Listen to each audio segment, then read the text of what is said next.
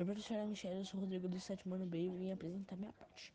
É, a preservação da Amazônia é uma questão muito crucial é, para a integridade territorial do país, que se torna ainda mais relevante no cenário marcado pela agressão ao meio ambiente e pela escassez global de recursos naturais no ar do século XXI.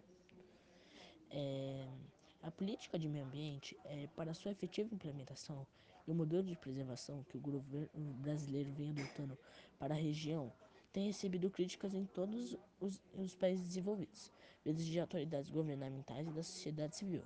O que se questiona é a inexistência de estrutura apropriada para a proteção da Amazônia como um bem natural. E essas críticas são preocupantes, não apenas por sua origem e alvo, mas também pelo seu conteúdo, pois sugerem modificações que ferem a soberania e a integridade territorial do país.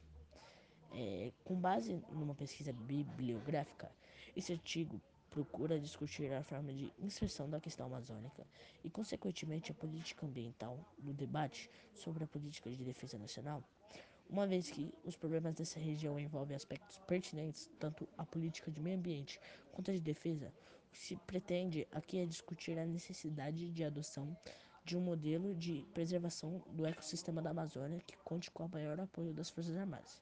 Esse professor da tchau.